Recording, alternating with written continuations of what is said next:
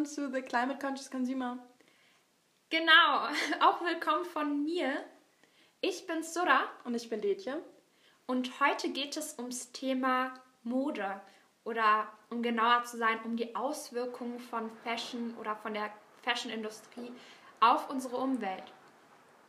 Genau, wir reden über Fast Fashion und ich glaube, das ist ein Thema, was uns beide ziemlich angeht, nicht angeht, was wichtig für uns ist, weil wir uns ja eigentlich ziemlich für Mode interessieren, beide. Und ähm, deswegen hat das dann auch einen ziemlich großen Auswirkung auf unser eigentliches, täglich, nicht tägliches, aber direktes Konsumverhalten, weil wir, glaube ich, sehr gerne, also ich kaufe eigentlich gerne oder ich beschäftige mich gerne mit Mode und deswegen ist das für mich ein ziemlich großes Thema.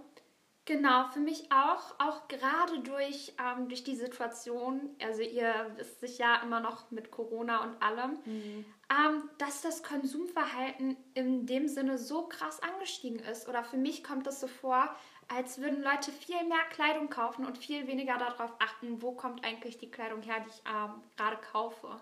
Genau, weil man ja auch viel einfach online bestellt und ich glaube, es wird halt auch einfach, viele sind, das haben wir schon in der ersten Folge, glaube ich, mal angesprochen, viele sind halt einfach viel auf sozialen Medien und teilen dann eben auf TikTok zum Beispiel ihre Purchases bei diversen Fast Fashion Brands.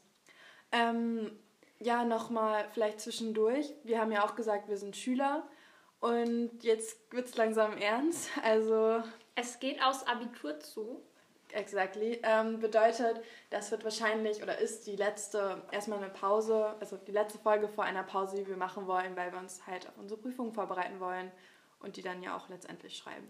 Genau, danach wird es auf jeden Fall weitergehen und ähm, in dieser Folge fangen wir gleich erstmal damit an, euch zu erzählen, wie unsere letzte Challenge verlaufen ist. Genau. Ähm, falls ihr euch unsere letzte Folge angehört habt, wisst ihr sicher, dass wir äh, am Ende jeder ja, jeder Folge eine Art Challenge ähm, vorbereitet haben, die wir dann für eine Woche machen und euch ein bisschen motivieren, das vielleicht für einen Tag oder für drei Tage mitzumachen. Oder auch die ganze Woche, aber genau. feel free. Ähm, wir haben auf jeden Fall unsere letzte Challenge ähm, durchgezogen und es ging halt darum, für, ein, für eine Woche, eine Woche ja. genau, uns vegan zu ernähren. Ja. Mädchen, wie lief's bei dir? Ähm, es ist fast ein bisschen unangenehm, also es ist peinlich tatsächlich bei mir. Ich glaube, bei dir war es wesentlich ange äh, nicht angenehmer, aber besser. Ähm, ich war am Anfang total motiviert. Ich bin losgezogen und habe mir etwas, ein bisschen was gekauft, was ich dachte, das kann ich mal ausprobieren. Zum Beispiel einen veganen Joghurt, weil ich gerne mein Müsli oder morgens halt Joghurt esse. Ähm, ich kann die Marke irgendwie auf Instagram hochladen. Ich habe es gerade ein bisschen vergessen, aber das war sehr gut. Also hat mir total gut gefallen als Alternative. Ähm, Hafermilch habe ich sowieso schon benutzt, ähm, Kaffee und auf jeden Fall habe ich komplett auf Fleisch verzichtet und auch komplett auf Eier. Aber so Sachen wie Käse, das ist mir schon schwer gefallen. Ich habe definitiv weniger gegessen. Ich habe zum Beispiel so einen veganen Brotaufstrich, ich glaube, das waren Tomaten, Kidneybohnen, haben wir bei Inco gekauft.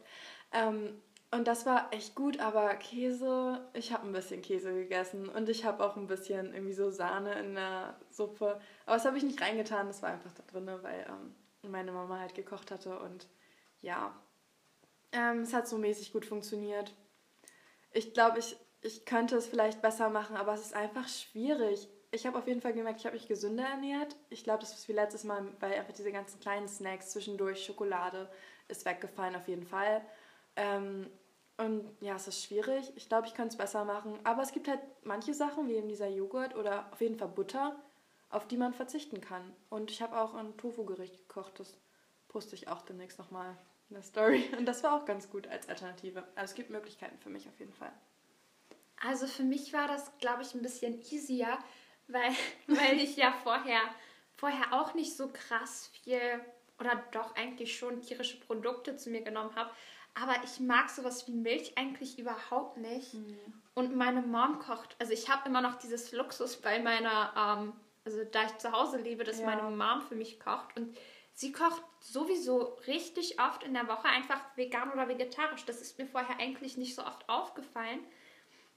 Aber von dieser Woche jetzt hat sie, glaube ich, ähm, ich glaube, sie hat einmal mit Fleisch gekocht oder mehr oder weniger Fleisch diese äh, Brühe. Genau, ja, ähm, eine Brühe gemacht, wo ja, Fleisch drin war. Ähm, und das andere mal äh, einmal ähm, vegetarisch und den Rest hat sie eigentlich vegan gekocht gehabt, mhm. was ich dann auch wieder richtig hilfreich fand für mich, da ich ja insgesamt darauf verzichten wollte. Und ähm, um ehrlich zu sein, was mir schwer gefallen ist, war diese Entscheidung, okay, was esse ich jetzt, also was kann ich essen und was nicht. Und wenn ich einkaufen gehe, ähm, was kann ich jetzt kaufen und was nicht, weil richtig viele Sachen sind ja ausgezeichnet mit diesem mhm. veganen Siegel oder vegetarischen Siegel oder wie auch immer.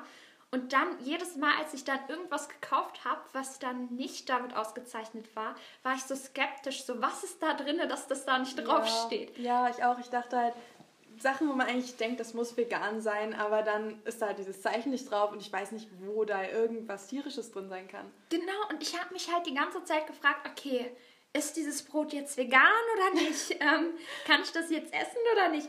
Und was mir auch richtig, äh, was ich auch richtig doof fand, war zum Beispiel immer dieses, also da waren immer an sich nicht wirklich tierische Produkte drin, aber dann war, stand da immer so, ja, kann Spuren von Ei mm. oder Milch enthalten.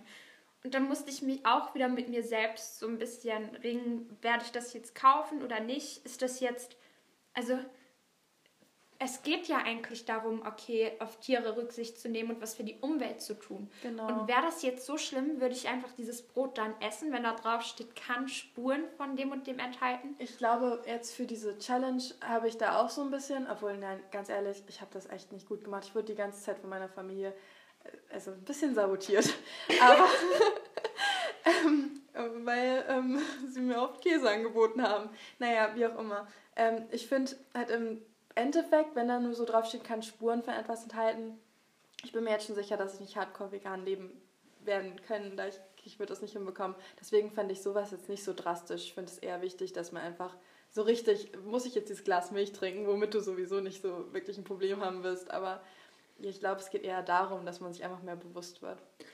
Finde ich halt auch, auf jeden Fall. Und ich glaube, ähm, ich mache das jetzt so ein bisschen wie du und schiebe so meine Schuld auf meine Familie. ähm, ein, ein Missstep ist mir passiert. Einmal habe ich aus Versehen etwas ähm, zu mir genommen, was so ein bisschen Milch drin hatte. Oder nicht ein bisschen. Ich war dabei, mir so mein veganes Abendessen zu bereiten. Mhm. Und meine Schwester, meine Schwester hat sich dieses neue Eis gekauft gehabt, was sie ausprobieren wollte.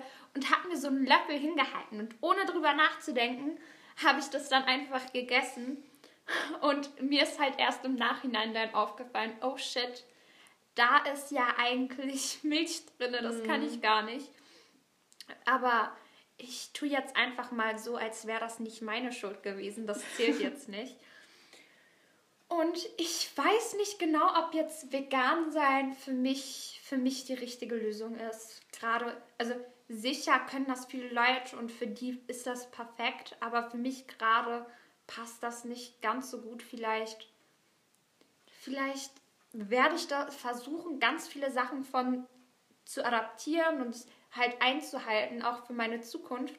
Aber so ganz verzichten, weiß ich nicht. Vielleicht, also ich brauche einmal im Monat oder so meine Schokolade. Ja, ich meine, es gibt ja auch vegane, ich, vegane Schokolade. Schokolade. Es gibt auch, glaube ich, veganen Pudding. Ich habe nur ein ich bin nicht so weit gegangen, so viele Alternativen zu kaufen. Es gibt ganz viele vegane Alternativen. Also ich glaube nicht, dass das so schwer wäre, aber was mhm. mir halt aufgefallen ist, ist, dass ähm, wenn du jetzt zum Beispiel veganes Fertigessen kaufst, das ist so unnötig überteuert. Ja, das finde ich auch, war, das war oft vor allen Dingen, also ich weiß nicht, diese Joghurt-Sachen waren schon, diese Milchalternativen oder auch die Puddings, das war schon recht teuer ich glaube, also ich finde, man kann das machen. Ich finde, man kann das so gut es geht darauf verzichten. Mhm. Vor allen Dingen Butter, finde ich. Weil Butter, ähm, haben wir letztes Mal, glaube ich, rausgefunden, hat eine ziemlich schlechte, schlechte Ökobilanz. Ähm, und das, wir haben mit so einer, ich habe, das heißt der vegane Blog, glaube ich. Eigentlich wollte ich ähm, Butter von Alsan kaufen, aber die war eben ausverkauft. Und das hat echt gut geschmeckt. Ich habe keinen Unterschied geschmeckt. Und eigentlich haben wir halt Butter auch nur wegen dem Geschmack, wenn man was speziell darin mhm. anbrät, brat, bratet. Okay. Und das ging halt ganz gut. Ja, kommen wir jetzt nun dazu, was hast du, was hast du aus dieser Woche mitgenommen, Detje? Was wirst du vielleicht auch in der Zukunft weiter so machen? Mm, ich glaube auf jeden Fall, halt so gut es geht, einfach verzichten. So gut es geht, eben, also Milch zum Beispiel im Kaffee, was halt einfach einfach geht, wie beispielsweise eben Milch im Kaffee. Oder ja, vielleicht eben mehr Fruchteis essen. Ich esse sowieso mehr Fruchteis, aber trotzdem. Ähm, man kann total einfach, finde ich, auf Fleisch verzichten. Ähm, also für mich ist es natürlich persönlich, mich fällt es nicht so schwer. Ähm, und da gibt es auch gute Alternativen, wie eben dieses Tofu-Gericht. Und ich glaube einfach, dass man sich bewusst ist und das wirklich merkt, dass es was Besonderes ist, wenn man Fleisch isst. Und auch dann eben bereit ist, ein bisschen mehr dafür auszugeben, um ihm sicherzustellen, dass es ähm, einfach eine gute Qualität ist und auch das Tier eben ein einigermaßen glückliches Leben hatte. Nicht einigermaßen ein glückliches Leben hatte, bis auf den Fakt, dass es dann letztendlich geschlachtet wurde. Aber ja, insgesamt. Genau, also ich glaube bei mir halt genauso. Ich werde auf jeden Fall versuchen, weniger tierische Produkte zu konsum mhm. konsumieren. Was mir halt auch aufgefallen ist ähm, diese Woche, dass ich ähm, von der Woche zuvor das so in Verbindung mit diesem weniger Plastik konsumieren ja. ähm, gehabt habe, dass ich dann ähm, jedes Mal auch noch versucht habe, äh, meinen Plastikkonsum runterzuschrauben. Was und dann, gut ist. Ja, genau. Und dann habe ich halt nicht dieses vegane Schnitzel ähm, ja, äh, in Plastik eingeschweißt gekauft. War alles, aber was auch schwierig war, ich habe diese Siegel nicht gefunden, ähm, die, die sicherstellen, dass der Tofu aus Europa kommt. Mhm. Und es war alles nur mit diesem EU-Bio-Siegel, das eigentlich nicht genug ist. Und das fand ich schwierig. Und ja, Plastik auch. Ja, auf jeden Fall. Und ich glaube auch, was ich halt gemerkt habe, dass es, dass es, es ist einfach, es ist nicht so schwer darauf zu verzichten. Mm. Es ist einfach nur dieser Gedanke, dass man verzichtet, der es schwer macht. Ja, ja. Also theoretisch gesehen würde ich ja jede Woche eigentlich normal dasselbe essen, was ich diese Woche gegessen habe. Das Einzige, was mich gestört hat, war halt dieser Gedanke, dieses, oh, ich verzichte jetzt auf was. Und ich glaube, man muss sich halt so ein bisschen dran gewöhnen. Und was mir halt noch richtig aufgefallen ist, war halt. Scheiße, was wollte ich. Ah, ja, okay, was mir halt noch so richtig aufgefallen ist, ist, dass, ähm, dass es eigentlich für jede Sache eine Alternative gibt. Mhm. Dass man nicht wirklich. Und dass man. Und auf jeden Fall, dass man halt mehr kocht und mehr ausprobiert. Zum Beispiel den leckersten Salat, den ich je gegessen habe, den habe ich diese Woche gemacht. Und das war einfach, das war einfach so, wow, okay, ich hätte das jetzt nicht gemacht, hätte mhm. ich noch Fleisch zu mir genommen und hätte ich jetzt noch ähm, halt tierische Produkte dazu genommen. Und das ist halt, was mich so ein bisschen nicht, nicht überrascht hat, aber was mich so mehr dazu motiviert hat, das weiterzumachen und was ich vielleicht auch versuche, ähm, später zu weiterzumachen. Genau, es geht mir, also ich, ich stimme dir total zu. Und ähm, gerade eben mit dem Ausprobieren und Kochen, was eben extrem wichtig ist. Ähm, ich glaube, ich glaube, das war so ziemlich zu dieser Challenge. Ich denke, wir machen jetzt erstmal eine Pause und reden dann danach über unser Hauptthema Fast Fashion, die Kleidungsindustrie. Bis gleich. Bis gleich.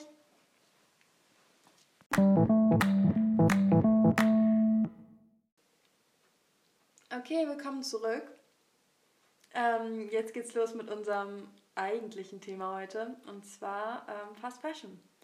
Genau, wir erzählen euch erstmal ein bisschen was über, ähm, was Fast Fashion eigentlich ist. Mhm. Und zwar, soll ich das einfach machen? Ja, go Genau, also wie ihr wisst, ähm, bewegt sich gerade die Fashionwelt, die Fashionwelt unglaublich schnell. Es kommen immer wieder neue Trends raus. Man möchte immer wieder seinen Kleiderschrank ein bisschen neu umändern. Und mhm. ähm, ja, unglaublich schnell, unglaublich viele Trends. Und natürlich ähm, adaptiert sich die, ähm, adaptieren sich diese großen Unternehmen, die großen Fashion-Unternehmen auch daran und die orientieren sich halt so ein bisschen an unser Konsumverhalten, nicht nur ein bisschen, halt an unser Konsumverhalten und produzieren auch wieder unglaublich schnell neue Kleidung, Sachen, die letzte Woche in waren, sind gleich wieder out. Mhm. Und so kaufen wir auch immer mehr ein. Genau, einfach unser, ich glaube, es liegt auch wieder ein bisschen an Social Media. Man hat halt einfach einen wahnsinnig schnellen Zugang zu neuen Trends oder man sieht neue Trends, die können sich total schnell verbreiten. Und deswegen hat man auch das Bedürfnis, schnell neue Klamotten zu haben oder eben up-to-date zu sein oder neue Sachen auszuprobieren. Ähm, und das sieht man eben auch an den Zahlen von 2000 bis 2015, wahrscheinlich jetzt noch mehr, ähm, hat sich unser Kleidungskonsum oder die Produktionsrate verdoppelt. Und ich finde, das ist kein langer Zeitraum. Ich meine, 15 Jahre und ich weiß noch früher, meine Eltern erzählen manchmal, wie besonders es war, einfach eine Jeans zu haben früher. Und ja, mittlerweile, ich, ja, ich habe halt schon mehrere. Und das ist, ja, es ist einfach ein ganz anderes Verständnis dafür da, für Kleidung und wann man sie kauft, wie oft man das kauft und wie besonders es ist, wie lange es auch hält. Und das hat alles auch mit diesem Thema Fast Fashion zu tun. Genau, und was ich halt auch noch krass finde, ist, dass die Kleidung dadurch, dass sie so günstig verkauft wird, mhm. umso mehr zugänglich. Also zum einen ist das ja gut, dass sie äh, mehr zugänglich ist, aber zum anderen halt nicht, weil man erstmal nimmt sie von der Qualit äh, Qualität, Qualität ein bisschen mhm. ab. Und ähm, man geht halt viel unsorgfältiger mit seiner Kleidung um. Man äh, schätzt sie viel weniger wert. Genau, weil man kann sie einfach replacen. Genau. Und jetzt auch mittlerweile, du hast das vorher angesprochen, auf Social Media. Ich finde das richtig schlimm, dieses, ähm, dieses Konsumverhalten, was dort richtig supported wird und was dort ähm, von Leuten nicht nur, nicht nur initiiert wird, sondern auch unterstützt wird. Ja. Also ihr habt sicher, ähm, ihr habt sicher auf TikTok oder Instagram auch solche Posts gesehen, sowas wie ähm, die diese Sachen hat mir der Postbote heute wieder gebracht und dann sind das irgendwie, packt jemand sechs Kisten an Kleidung aus.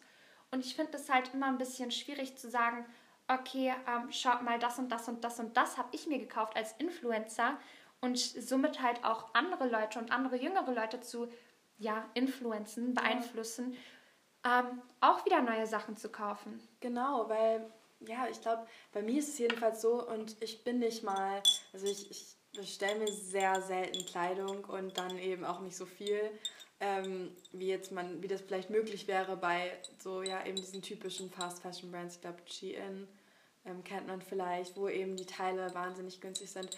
Oh, ich habe letzten letzten Herbst habe ich so einen Post gesehen wegen Black Friday und ähm, da haben die halt für, weiß nicht, ein paar Cents oder so, haben die Teile verkauft und es war so absurd. Ich weiß nicht, wie man da noch denken kann, dass es gute Qualität sein kann oder dass es irgendwie, ja, irgendwelche Standards eingehalten werden.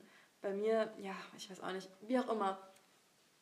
Ich kaufe nicht mal so viel, ähm, so viel, ich bestelle nicht 25 Teile für, weiß nicht, 20 Euro oder so, wie das da der Fall war. Aber ich habe das auch, dass mein Schrank eigentlich bisschen voll ist. Und ähm, ich merke das halt selbst, ich kaufe wahrscheinlich auch zu viele Klamotten und ich brauche das halt nicht. Ich weiß nicht, wie es bei dir ist, aber ähm, ja, im Durchschnitt haben wir halt einfach über 90 Teile im Schrank. Und ich glaube, für eine richtige Garderobe bräuchten wir nur ungefähr 30. Ja, ich muss ehrlich sagen, bei mir ist das genauso. Ich habe echt viele Sachen in meinem Kleiderschrank. Aber davon halt auch viele von meinen Eltern. Ich glaube, wir werden später nochmal darauf eingehen, mhm. wie man genau ähm, sich nachhaltiger Kleidung zulegt. Aber auf jeden Fall, ja, ich merke das auch selbst, ähm, wenn ich ähm, auf sozialen Medien unterwegs bin. Erst letztens, ich habe dir, glaube ich, schon davon erzählt gehabt, dieses eine, äh, diesen einen Post, den ich gesehen habe. Und zwar geht es darum, seine Unterwäsche alle sechs oh, Monate ja. zu erneuern. Ich fand, das, ich fand das einfach unglaublich, dass Leute das dann auch wirklich noch gemacht haben. Ja.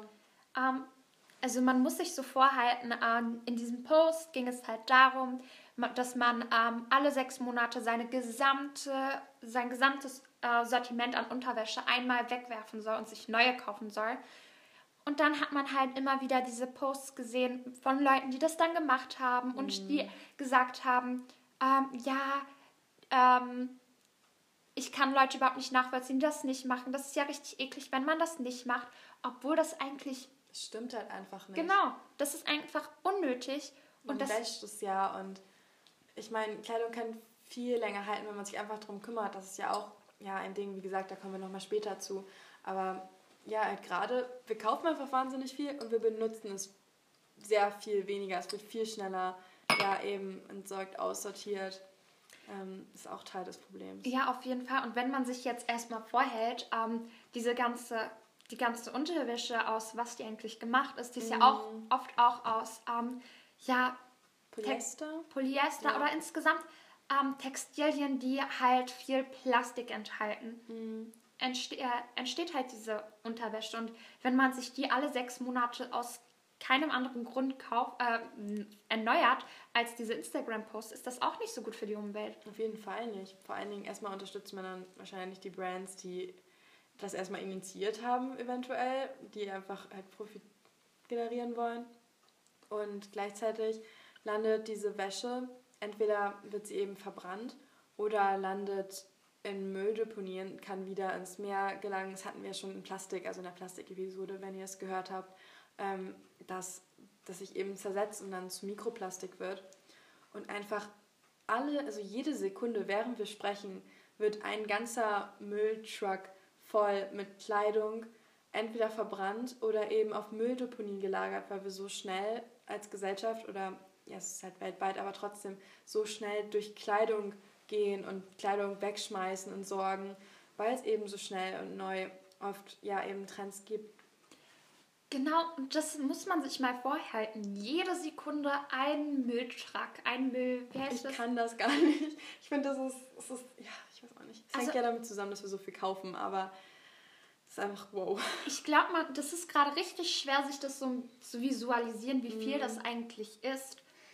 Aber was ich halt auch noch gelesen habe ähm, letztes Mal, dass ähm, es auch halt schwierig ist, die Kleidung zu spenden, mhm. weil es einfach viel, viel günstiger ist, ähm, die Kleidung zu verbrennen, als sie zu lagern. Und das ist, ähm, dazu habe ich mir letztens ein Beispiel durchgelesen, ich glaube von der Tagesschau. Und zwar, wenn man eine Tonne T-Shirts hat, kann man die für 100 Euro verbrennen, also gespendete T-Shirts, mhm. kann man die für 100 Euro verbrennen, aber ähm, wenn man genau dieselbe, ja, genau denselben Gewicht ähm, an T-Shirts hat und sie behalten möchte, muss man 900 Euro Umsatzsteuer bezahlen. Für Spenden. Für gespendete T-Shirts. Ja. Und das muss man sich ja vorhalten. Das ist ja erstmal eigentlich eine Spende. Und man hat dann, halt das Gefühl, man macht was Gutes damit. Genau, man hat das Gefühl, man macht was Gutes, aber viele der Kleidung oder vieles davon wird einfach verbrannt. Auch weil das, auch weil die Lagerkosten so krass hoch sind. Mhm. Das ist ja auch bei vielen Unternehmen immer so gewesen. Ich glaube, ähm, erinnerst du dich äh, an diesen großen Skandal mit Burberry? Weil die ihre, weil die ihre, ihre Sachen Kollektion verbrannt haben. Genau, die haben auch immer ihre alte Kollektion mhm. verbrannt. Erstmal, ich glaube, das war damit die ähm, nicht für billiger weiterverkauft wird. Ja. Und halt, weil die Lagerkosten unglaublich hoch sind. Genau, es hat dann einmal mit diesen Kosten fürs Lagern zu tun, aber auch wieder damit, dass wir einfach Mehrwert darauf legen, dass wir neue Sachen haben oder eben, dass es so ja, wie heißt das, wenn ähm, ja, etwas besonders ist, weil es eben nur ein paar Mal auf der Welt verfügbar ist, ähm, dass es eben noch diese, ja, diesen Status hat und dass wir mehr darauf, Wert darauf legen, gut auszusehen oder diesen Status zu haben durch unsere Kleidung, als Wert darauf zu legen, wie es unserer Umwelt gibt und die, ja, die Kleidungsindustrie, außer nur dieses Verbrennen und wie oft es weggeschmissen wird, dafür, dass wir einfach so viel, so viel kaufen, das hat einen wahnsinnig großen Einfluss auf unsere Umwelt. Ich glaube, also ich glaube, das ist allein für die Kleidungsindustrie von CO2-Ausstoß ist das mehr als Schiffs- und Flugindustrie zusammen. Und ich finde, das ist wieder so, dass wenn man über CO2-Ausstoß und ja das Ganze redet, ich denke da sofort wieder an Elektroautos oder eben an Fliegen. Weniger Fliegen, weniger Schiffstransport. Ich denke da nicht so oft an das T-Shirt, was ich kaufe. Genau, das ist halt bei mir genauso. Es, ist, es geht ja nicht nur ums CO2. Also wenn man sich vorhält, dass ähm, 17 bis 20 Prozent der industriellen Wasserverunreinigung nur von der ähm, ja, Verarbeitung ähm, von Kleidung oder von Textilien herkommt. Mhm. Ich finde das einfach richtig schrecklich, gerade weil so viele Menschen auch schon heute unter Wasserknappheit leiden. Millionen von Menschen leiden heute schon unter Wasserknappheit und dann wird so viel Wasser einfach an ein T-Shirt ähm, ja, verschwendet, das vielleicht nicht mal benutzt wird, sondern verbrannt wird. Ja, es ist ja nicht nur, dass diese Verunreinigung kommt ja oft durch Pestizide, zum Beispiel ähm, T-Shirts sind ja oft, wenn man Glück hat sogar, das ist ja ein guter Fall, wenn das eben aus Baumwolle hergestellt ist. Es gibt ja noch ja, das ganze, ganze Ding, das ähm, teilweise eben auch einfach für Polyester oder Viskose. Diese, genau, diese künstlichen ähm, Stoffe eben einfach günstig sind, wird das oft als Misch da reingemixt. Einmal macht das Recycling schwierig ähm, und zum anderen, wir haben ja so ein bisschen drüber geredet, Mikroplastik. Da wird einfach wahnsinnig viel Mikroplastik beim Waschen produziert dadurch. Also ja, zum einen ähm, das macht es halt eben positiv eigentlich, wenn da Baumwolle drin ist. Aber Baumwolle hat halt auch einen krassen Wasserverbrauch, also Wasserverunreinigung zum Teil wegen Chemikalien. Aber für ein Kilo Baumwolle müssen einfach 200 Badewannen Wasser benötigt, also werden einfach benötigt. 200? Und 200 Badewannen. Yep, ist viel. Und ja, das ist, das ist eine unglaubliche Menge an Wasser. Und wie du gesagt hast, es gibt einfach Wasserknappheit. Und da kommt zum einen einfach das Wasser für diese, für diese Industrie aufgewendet wird, für Teile, die eventuell halt verbrannt werden. Und zum anderen auch einfach, dass in Ländern eben angebaut wird, wo die Infrastruktur nicht so gut ist, wie jetzt zum Beispiel eben hier und ähm, mit den Chemikalien, gibt es vielleicht halt keine Kläranlage, die das rausfiltern könnte. Und das ja, kommt dann eben eventuell eben ins Trinkwasser und das Wasser wird verunreinigt. Auf jeden Fall. Und das ist ja nicht nur beim Anbau von den, ähm, nicht nur beim Anbau von den, ähm, ja, von der Baumwolle, sondern halt auch bei der Weiterverarbeitung, bei dem Färben, bei den halt jedem weiteren Schritt. Und mhm. ich finde das halt gerade so schrecklich, weil ähm, ja, wir haben schon mal darüber geredet, dieser, diese Produktionsketten, ja. die sind ja unglaublich undurchsichtig. Und vielleicht auch, wenn man sich so ein bisschen um seinen nachhaltigen Konsum, um einen nachhaltigen Konsum, wenn es um Kleidung geht, bemüht, ist das halt auch gerade für den Konsumer unglaublich schwer, ähm, sich ja nachhaltig zu verhalten, wenn diese äh, Produktionsketten so undurchsichtig, undurchsichtig sind. sind. Genau, ich finde auch Transparenz ist wahnsinnig wichtig, einmal um eben umweltfreundlicher produzieren zu können und eben auch für den Konsumenten das einfacher zu machen.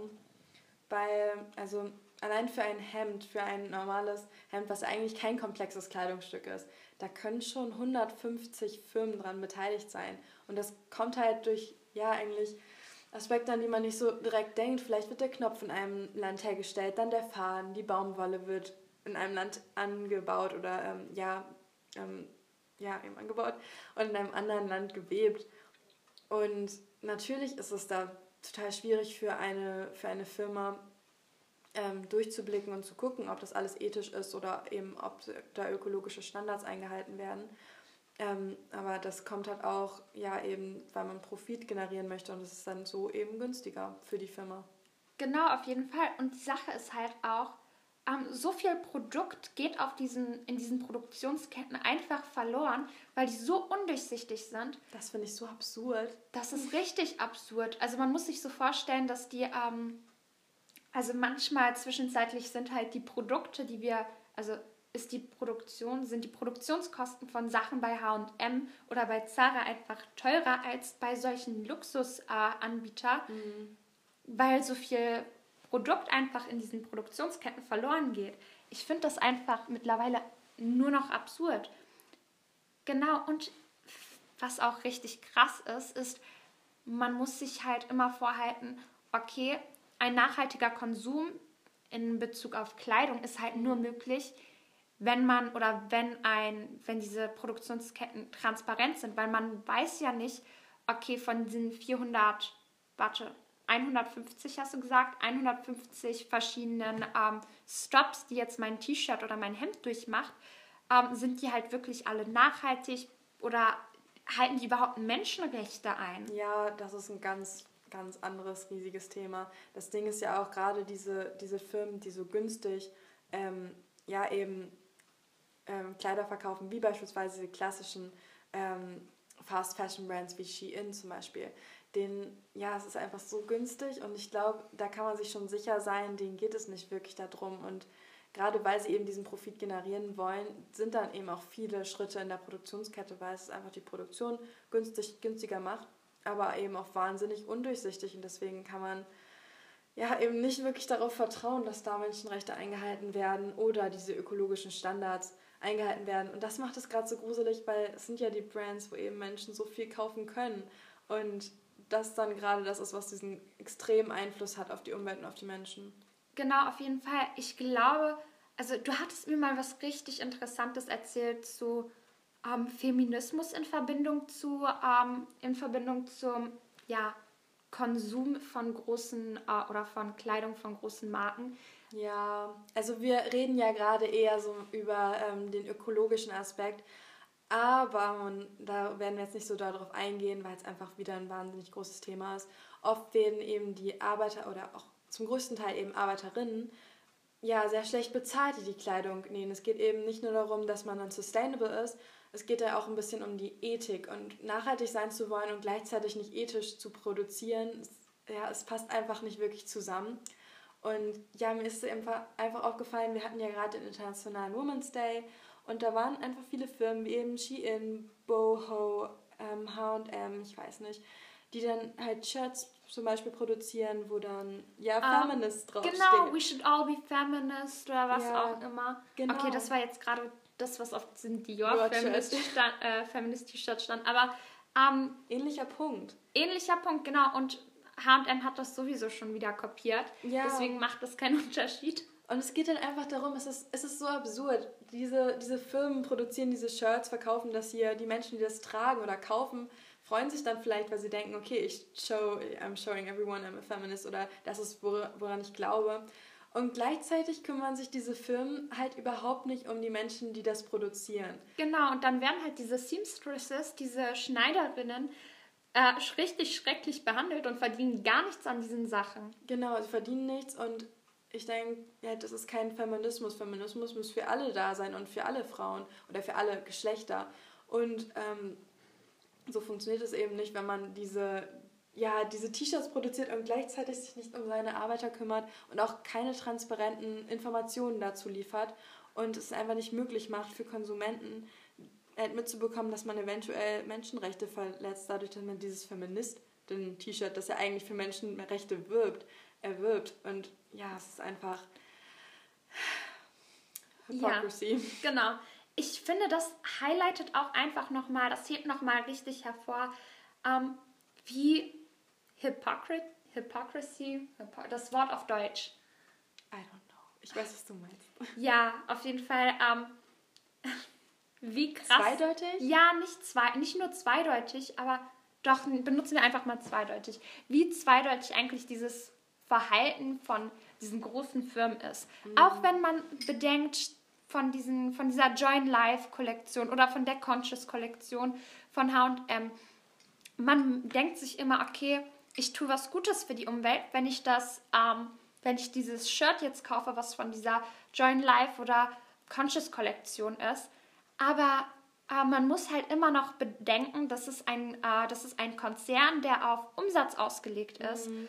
und dass ähm, eigentlich der beste Konsum ist kein Konsum. Genau, ein Problem ist, ja, wie, wie eigentlich schon am Anfang gesagt, wir kaufen halt einfach viel mehr Kleidung, als wir überhaupt brauchen. Und das ist ja schon schön, dass HM diese nachhaltige Baumwolle vielleicht produziert. Problem ist aber auch, dass sie einfach wahnsinnig viele Kollektionen in die Welt setzen, die dann wieder konsumiert werden und wieder dazu, ja, eben dazu führen, dass wahnsinnig viel produziert wird. Und selbst wenn die Baumwolle nachhaltig ist, wir haben ja schon gesagt, Baumwolle verbraucht wahnsinnig viel Wasser. Unglaublich. Es geht viel. nicht nur darum, dass es nachhaltig ist, es geht auch einfach darum, dass es zu viel ist.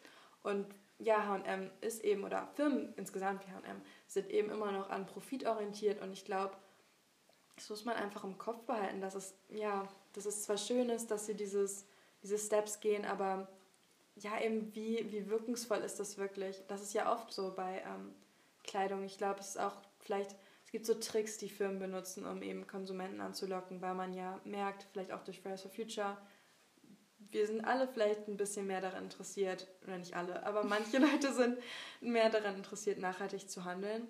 Aber dann machen sie ähm, so Sachen wie zum Beispiel draufschreiben, okay, wir verwenden diesen Stoff nicht mehr, der aber eigentlich schon längst verboten ist. Aber man denkt sich als Konsument, wenn man nicht wirklich sich informieren kann dazu ähm, oder hat, oh, das ist voll nachhaltig, die benutzen diesen giftigen Stoff nicht mehr. Und an sich müssen sie es sowieso schon machen und dann werben sie noch damit. Also es ist halt einfach wichtig, immer im Kopf zu behalten, okay, das sind große Konzerne, große Unternehmen, die machen das alles nur für den Profit. Mhm. Und man muss sich halt auch noch immer, im, also man muss immer noch im Vordergrund behalten, okay, das ist jetzt, die machen nichts aus der Güte ihres Herzens heraus oder ja, was auch immer. Nicht. Und ähm, wir aber auch als Konsumenten, ähm, die, unser Konsumverhalten beeinflusst diese großen Unternehmen. Und das muss man sich halt auch immer daran erinnern. Genau. Man muss sich halt immer wieder daran erinnern, mein Konsumverhalten beeinflusst ähm, das, was dieses Unternehmen macht. Genau, ich finde auch, da haben wir, genau, man hat halt eben gesehen, dadurch, dass es diese Lines schon gibt oder sich mehr und mehr ähm, Unternehmen eben da Mühe geben. Es gibt ja auch gute ähm, nachhaltige Unternehmen, zum Beispiel, ich weiß nicht, ob du Change kennst, fällt mir jetzt gerade ein. Ich habe schon mal von denen gehört. Ja, die sind ziemlich groß auf ähm, Instagram und die haben zum Beispiel ähm, alles, was sie haben, ist eben 100% nachhaltige Baumwolle. Also sollte man etwas Neues kaufen, da kommen wir auch gleich nochmal zu, ähm, wäre sowas vielleicht eher ähm, ja, eine gute, bessere Wahl. Ich finde, ja, wie du gesagt hast, wir haben ein großes, großen, einen großen Einfluss, aber es gibt eben auch Grenzen vom Konsumenten. Ich finde, da muss die Politik einschreiten, beispielsweise bei einem Lieferkettengesetz, um die Lieferkette eben transparenter zu machen oder die Unternehmen zu verpflichten, das transparenter zu machen. Oder auch ähm, ja, eben bessere Siegel vielleicht, die zeigen und dem Konsumenten mehr Chancen geben, oder eben diese Preise. Ich finde es immer noch irre, dass es günstiger ist, ähm, Kleidung zu verbrennen als zu lagern. Ich finde, da muss es einfach auch Grenzen geben. Also das sind ja Aspekte, auf die der Konsument nicht so Einfluss hat. Aber ansonsten, unser Konsumverhalten ist wichtig.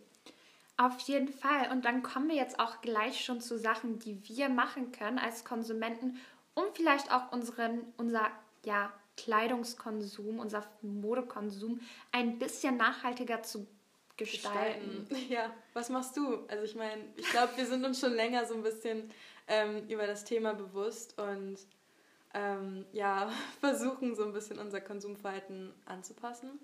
Ja, also ich kann von mir sagen, dass 90 Prozent meiner Kleidung einfach aus dem Kleidungs äh, Kleiderschrank meiner Eltern kommt. Yep. also ich bekomme immer wieder Komplimente für meine Outfits, für meine Kleidung, was auch immer. Und ich muss immer sagen, das habe ich von meiner Mom, das habe ich von meinem Dad. Ähm, und das ist auch okay so. Also ich muss ehrlich sagen, wieso was Neues kaufen, wenn ich schon was zu Hause habe, was, wofür ich eigentlich erstmal gar nichts bezahlen muss. Und da tue ich gleichzeitig noch was Gutes für die Umwelt.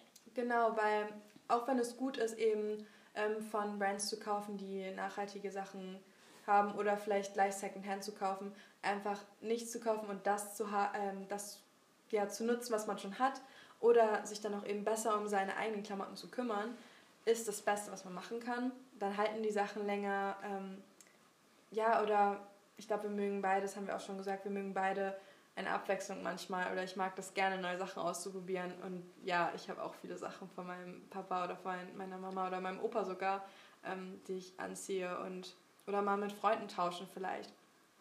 Apropos tauschen, das sollten wir mal machen. Auf jeden Fall. Ja, ja, ja. ich okay. habe gleich einen Blazer im Kopf, der nicht cool ist. Okay, das müssen wir auf jeden Fall machen. Vergiss das nicht. Und jetzt erzähl mir mal, was ist so dein Lieblings- oder wo kaufst du am liebsten ein, wenn du mal einkaufst? Nachhaltig. Nachhaltig. Ich glaube, ich habe mir vorgenommen, ähm, nicht mehr neu zu kaufen. Also wenn ich kaufe, dann kaufe ich ähm, Secondhand oder ja Vintage wie auch immer. Äh, ich habe meinen Lieblings-Vintage-Laden in, ähm, in Bremen, das heißt Anziehungspunkt. Da gehe ich wahnsinnig gern hin. Es kann ein bisschen teurer sein, aber ich denke mir immer, es macht wahnsinnig viel Spaß. Es ist ja auch die Experience. Man findet etwas und ist total stolz, weil es gibt es nur einmal in diesem Laden. Wenn es dann auch passt, ist, ist alles perfekt für den Moment. Ähm, ich finde es trotzdem wichtig, dann nochmal richtig in sich zu gehen. Brauche ich das wirklich? Ähm, ja, es ist ja immer noch was, was man kauft. Es wird zwar nicht für dich speziell produziert. Das wäre eher der Fall, wenn man es neu kauft.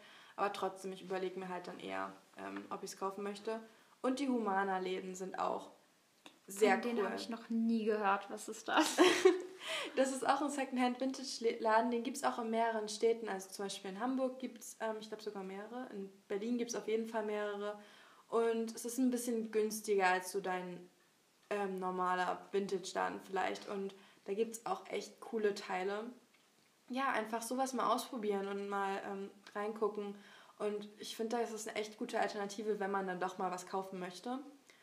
Und ja, ansonsten, ich finde es halt, wie gesagt, es ist halt so untransparent. Ich finde, ähm, es gibt eine App, die finde ich, die hilft ziemlich gut. Das heißt, ähm, Good on You, glaube ich. Wir verlinken es auf Instagram. Ähm, und da kann man halt Brands googeln oder nicht googeln, aber eben nachgucken. Und da wird eben erklärt, oder die werden so ein bisschen geratet, wie gut sind die mit ihren, ähm, mit ihren Human Rights oder wie gehen es mit, mit den Arbeitern um. Ähm, oder ja, wie sind die Umweltvorschriften oder das, ähm, CO2, der CO2-Ausstoß beispielsweise bei denen, benutzen die Chemikalien. Und da kann man eben gucken, wie die Brands so hier aufgestellt sind, welche man eher unterstützen sollte. Ja, also ich finde ich find sowas immer richtig hilfreich. Also, und ich bekomme immer so meine, die besten App-Empfehlungen von dir. ähm, ja, für euch, wir werden die erstmal alle auf Instagram verlinken. Und ähm, dazu erzähle ich euch später dann noch mehr. Ähm, wo ich dann am liebsten meine Kleidung einkaufe, mhm. wenn es dann mal nachhaltig sein soll. Erstmal, das tut mir gerade richtig leid, aber es gibt es gab einen richtig coolen äh, Second-Hand-Laden in äh, Delmenhorst. Ich oh, glaube, ja. der hat jetzt geschlossen. Den da fand ich so gerne hingehen. Ich glaube, ich habe es nicht einmal geschafft, aber du hast da so coole Sachen gefunden. Ich habe da so coole Sachen gefunden.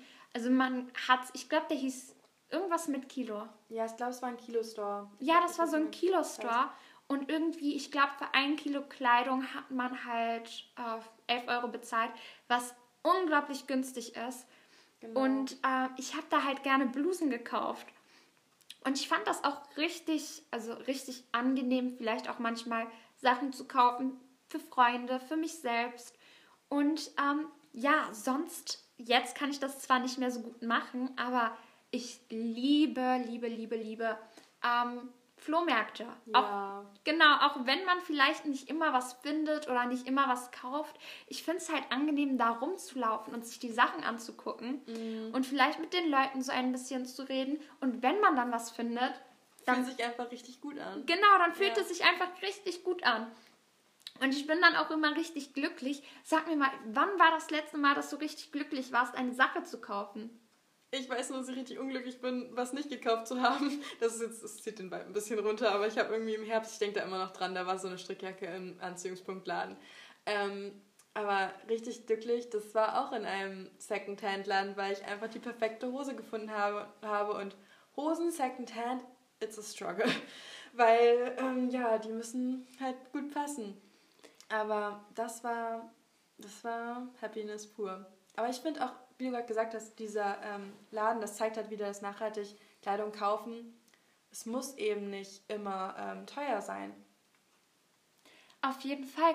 Und also ich muss auch ehrlich sagen, das letzte Mal, wo ich richtig glücklich war, äh, Kleidung gekauft zu haben, das war auch, als ich ähm, ja etwas Vintage gekauft habe oder mhm. etwas ähm, Secondhand gekauft habe, weil ich weiß nicht, dieses, dieses, ja, bei H&M, Zara oder was auch immer, klar, man kauft da vielleicht was und aber man ist nicht wirklich glücklich, weil das ist einfach wieder so etwas, was jeder dann irgendwie ja. hat. Es ist nichts Besonderes mehr.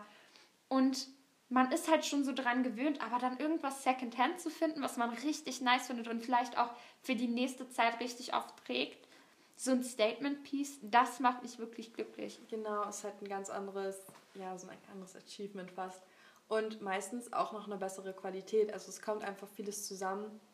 Ähm, ja, ich glaube, das ist eigentlich auch mein Haupttipp. Erstmal vielleicht generell versuchen weniger zu kaufen, zu nutzen, was man hat. Und es gibt ja auch mal diese Pyramide, ich glaube, die kennst du auch, dass man so halt ja ganz unten, was man am meisten machen soll, benutze, was du hast. Dann vielleicht, ähm, vielleicht tauschen mit Freunden, dann halt Secondhand kaufen, weil das wurde ja nicht für dich produziert, dann selber machen, wofür du vielleicht neue, neuen Stoff brauchst oder so. Und als letztes eben kaufen. Also selbst wenn man von einem, ähm, von einem ähm, ja, ähm, eco-friendly Brand kauft, dass man da immer noch ja eben vorsichtig ist oder nicht vorsichtig, aber ja weniger kauft, sich mehr überlegt, ob man es wirklich braucht, weil es halt immer noch produziert wurde, neu produziert wurde. Und ja, ich glaube, habt, was ihr, also zieht an, was ihr schon habt und ähm, freut euch darüber, was ihr habt und ähm, schätzt es ein bisschen mehr wert. Ich glaube, das wäre mein bester Tipp. Genau, und jetzt noch einmal zu unserem Instagram-Account, um halt unsere Quellen vielleicht nochmal äh, nachzuschauen oder sich vielleicht nochmal spezifisch zu den Tipps zu informieren. Ähm, könnt ihr uns auf Instagram folgen. Wir heißen dort äh, the-climate-conscious-consumer. Ein etwas langer Name, aber ihr findet uns dort auf Instagram. Und ähm, Ja, da sind halt Tipps und Tricks zum ähm, nachhaltigeren Konsum drauf, auch zu unseren letzten Folgen sowie unsere Quellen. Und ich glaube, das war es dann auch von uns. Mhm. Ähm, zu unserer Challenge nächstes Mal oder ähm, da wir gerade uns ein wenig der Klausurphase, unserer Abiturphase nähern, ähm, wird es diesmal keine geben. Aber wir haben uns überlegt, dass wir ähm, einfach versuchen, dieses Jahr ein wenig weniger Kleidung zu kaufen. Genau, man hat ja, wir haben ja gesagt, glaube ich, dass jeder so im Jahr im Schnitt 17 Teile kauft und ich glaube, wir werden das ja mindestens die Hälfte reduzieren wollen, versuchen und dann werden wir was kaufen, eben hauptsächlich Secondhand. Ja, also dann heißt es jetzt einmal Tschüss von mir. Genau, von mir auch. Und, und wir, wir sehen uns nach der Klausurphase, hoffentlich. Genau. Danke fürs Zuhören und bis zum nächsten Mal. Ciao. Ciao.